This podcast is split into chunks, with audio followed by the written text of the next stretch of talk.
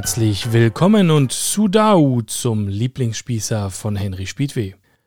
Ich bin Henry Spiedweh, Autor aus Berlin, Kreismeister im Angeln 1989, Schülerklasse Friedfisch und natürlich euer Lieblingsspießer. Das Fundstück.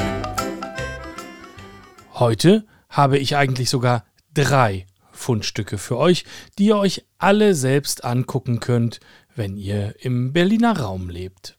1237 wird Berlin erstmals urkundlich erwähnt. Behauptet Berlin zumindest heute. Tatsächlich war es das erst später eingemeindete Köln. Das 1920 ebenfalls nach Berlin eingemeindete Köpenick wird sogar bereits 1209 urkundlich erwähnt. Berlin könnte nach meinem Verständnis also behaupten, es sei 28 Jahre älter als es ist, aber man hat sich irgendwie entschieden, 1237 beizubehalten. Also wird 2037 auch in Köpenick 800-jähriges Jubiläum gefeiert werden.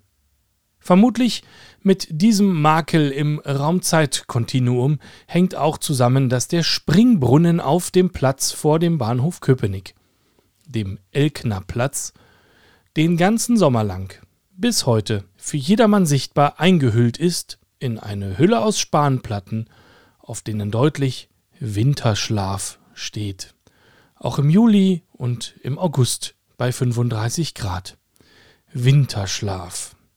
Eventuell bis 2037. Man weiß es nicht.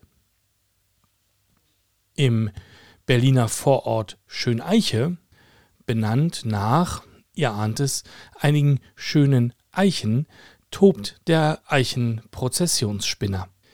Die Härchen der Raupe können beim Menschen allergische Hautreaktionen auslösen, weswegen vor dem Kontakt damit gewarnt wird. Manchmal. Die Neuenhagener Chaussee, die Schöneiche mit der B1 verbindet, ist eine Allee. Gesäumt mit Eichen, und neben der Fahrbahn ist ein toller neuer Radweg und dazwischen steht eine Reihe Eichen auf mehreren Kilometern Länge. An jeder einzelne Eiche hat man einen Hinweis angebracht. Dazu hat man von einem rot-weißen Flatterband Stücke abgeschnitten und an die Bäume geheftet. Auf dem Warnband ist in einer viel zu kleinen Schriftgröße aufgedruckt Gefahrenwarnung Eichenprozessionsspinner. Das Warnband geht jetzt aber nicht einmal um den ganzen Baum herum, nein, nein, nur eine Hälfte des Umfangs des Baums ist markiert. Eigentlich löblich, könnte man meinen, spart ja Plastik. Blöderweise bekommen aber die Menschen, die der Gefahr wirklich ausgesetzt sind, die Warnung nicht zu Gesicht, da sie nicht zum Fuß- und Radweg zeigt, sondern zur anderen Seite der Bäume, zur Fahrbahn. Aber um fair zu bleiben, die Schrift ist so klein, dass vorbeifahrende Autofahrer den Hinweis auch nicht erkennen können. Der Hauptbahnhof eines anderen Berliner Vororts, äh, pardon, der brandenburgischen Landeshauptstadt Potsdam, hat drei Bahnsteige. Diese heißen von Nord nach Süd C, A und B. Am Bahnsteig C liegen die Gleise 7 und 6, am mittleren Bahnsteig A liegen die Gleise 3 und 1 und am südlichsten Bahnsteig B liegen die Gleise 2 und 4. Von Süd nach Nord lauten die Gleisnummern also 4, 2, 1, 3, 6, 7. Ich habe den Plan in jede Richtung gedreht. Es gibt keine Möglichkeit, dies in eine logische, sinnvolle Reihenfolge zu bringen und die 5 fehlt. Vielleicht die Zusatzzahl.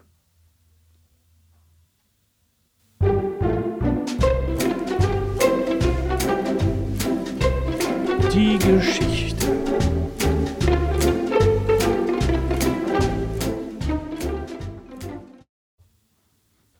Die heutige Geschichte heißt Minnesota hat auch schöne Seiten und ist veröffentlicht im Buch Die Wechselstellung unter Kollegen.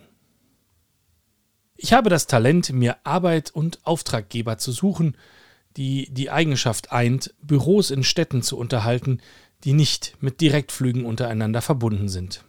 Klar, ich wollte halt auch nie nach Frankfurt ziehen. Aber Minnetonka ist schon eine kleine Herausforderung. In jeder Hinsicht. Landkreis Hennepin County.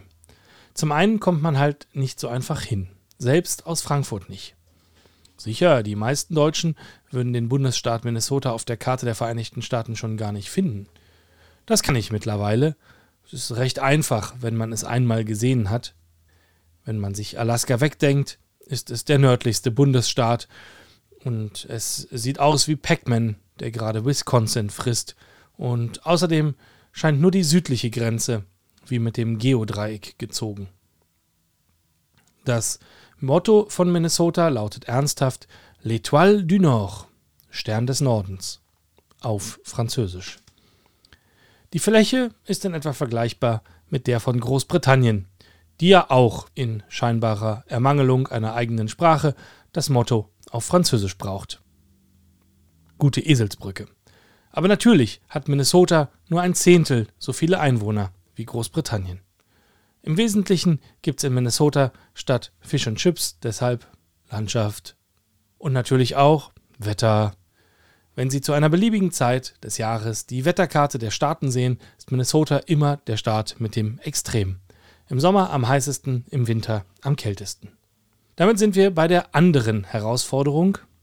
Nie zuvor hatte ich derartige Schneeberge gesehen. Nie zuvor war mir die Scheibe meines Autos von innen eingefroren im Parkhaus.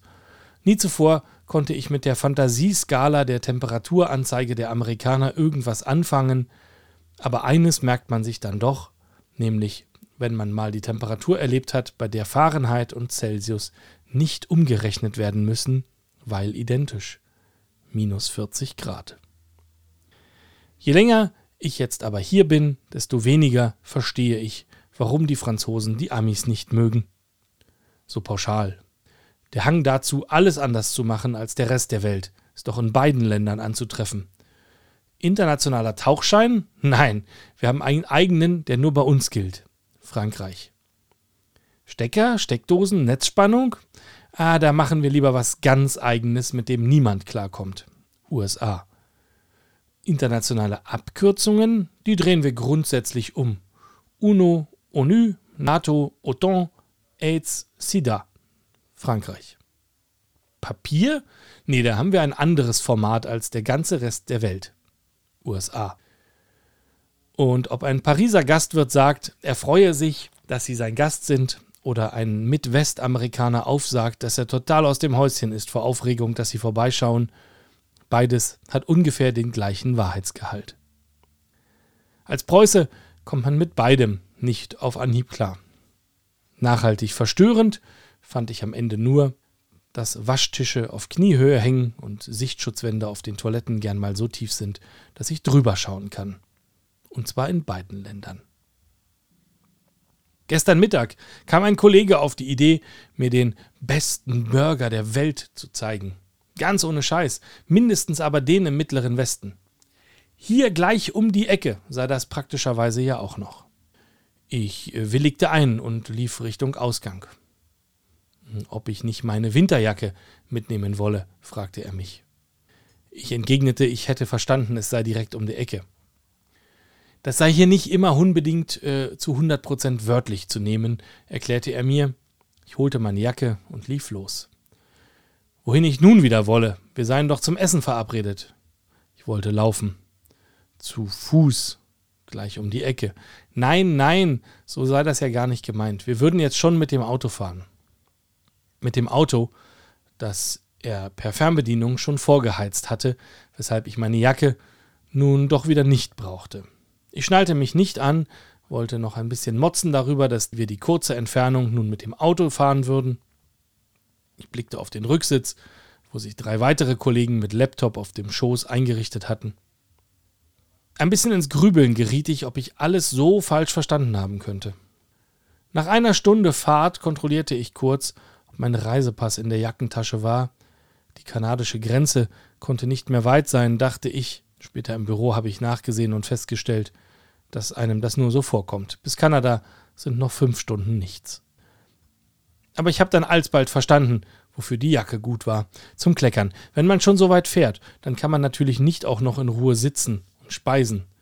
Man muss den Burger mit Extrasoße und die Käsefritten dann mitnehmen und während der Fahrt genießen. Die chemische Reinigung ist übrigens gleich um die Ecke. Keine 100 Meilen südlich. Das war die Geschichte für heute. Und natürlich habe ich auch noch ein bisschen Werbung.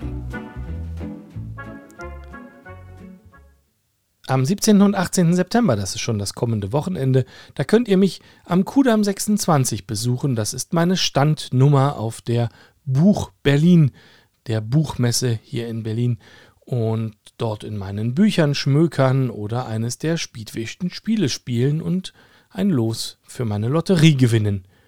Tickets gibt es online und auch vor Ort. Und wer sparen möchte, online ist günstiger. Und wer noch mehr sparen möchte, am kommenden Dienstag verlose ich zwei Tagestickets, also am 13. September. Das war der Lieblingsspießer für heute. Lasst gern ein paar Sternchen da, das freut den Autor und seid lieb zueinander.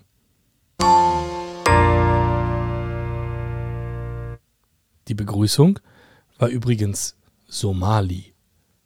Text Henry Spiedwi, Redaktion Lisa, Fundstück mit Hilfe von Hans, Musik Giulio Fazio und Drew Walker.